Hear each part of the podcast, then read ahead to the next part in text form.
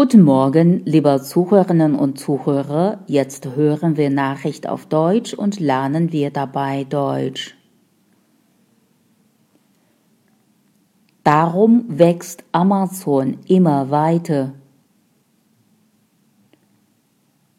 Von 2017 auf 2018 ist der Umsatz von Amazon um satte 31 Prozent auf 232,8 Milliarden Dollar gestiegen.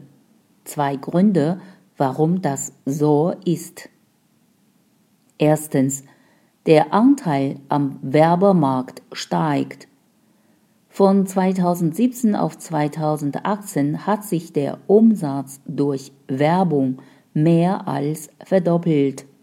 Schätzungen zufolge wird der Anteil von Amazon am US-Online-Werbemarkt 2019 um 2% auf 8,8% steigen.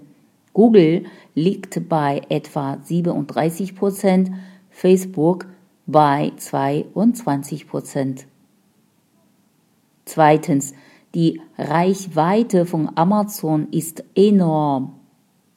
Während der Durchschnittsdeutsche 40 Mal im Jahr etwas bei Amazon bestellt, ist der Online-Riese in den USA noch viel präsenter.